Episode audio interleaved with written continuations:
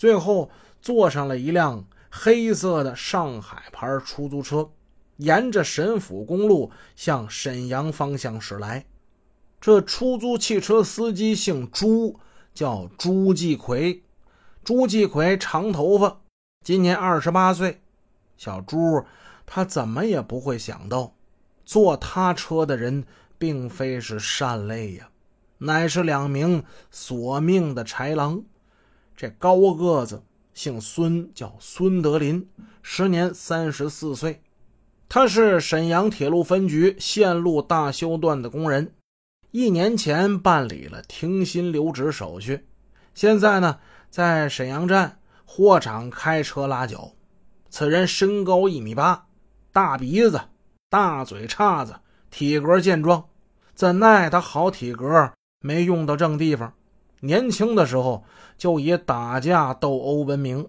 他被公安机关强制教养一年，中间呢他嫌累跑了，脱逃半年，后来又被抓回来，又给他加了一年。所以呢，强制劳教，这算是两年。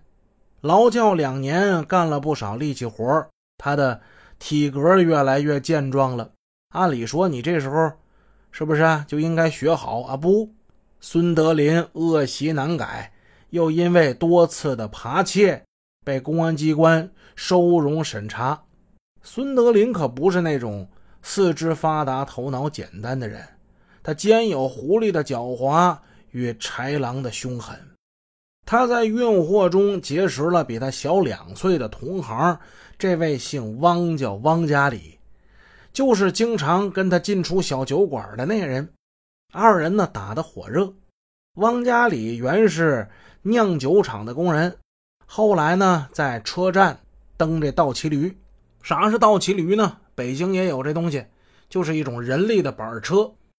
汪家里在这段时间还考下来车票，他会开车。他曾经因为偷酒厂里的酒被劳动教养两年。如果说孙德林是凶狠的狼的话，汪家里呢，应该算是背啊，给孙德林出谋划策的这么一个人。汪家里挺钦佩孙德林的，觉得这人呢有胆有识，比自己高一筹。孙德林不也比他大两岁吗？所以汪家里管孙德林一口一个大哥，一口一个大哥。孙德林呢，觉得汪家里这人也不错。汪家里呀有刚，车开的又好，脑子又灵，二人算是臭味相投，狼狈为奸。他们放着劳动致富的正道不走，几经谋划，这一天终于要铤而走险，踏上。抢车撞民警、抢枪劫财的连环犯罪道路了。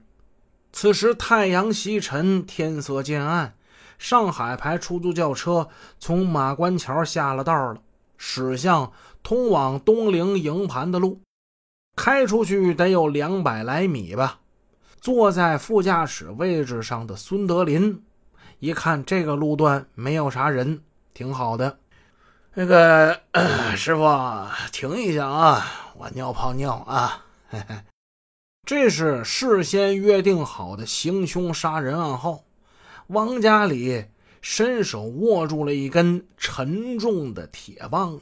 孙德林走到司机一侧的门外边，防止司机从这里逃跑。可是，妈的，等了一会儿，不见车内的汪家里动手。孙德林毛了，你他妈干啥呢你啊！我车门已经堵住了，他跑不了了。你动手啊！这车里到底出了什么事儿了呢？出了点小岔头。这个王家里啊，心里十分紧张，首次作案。哎，我操！他咋了？他关键时刻他胆怯了，哎，衰了。汪家里就觉得手中的凶器重有万钧。哎呀，哎，他下了几次勇气，他也举不起这东西。妈的个废物！孙德林很是无奈，他看了一眼那司机，那司机小朱啊，丝毫没有察觉。开一天车他也累了，客人下去尿尿，他闭目养神。嗯，这挺好。孙德林回到车上，这回他可没坐副驾驶，他坐在了之前汪家里坐那位置上。汪家里啊，你给我往里靠靠，你看看你大哥是怎么干的。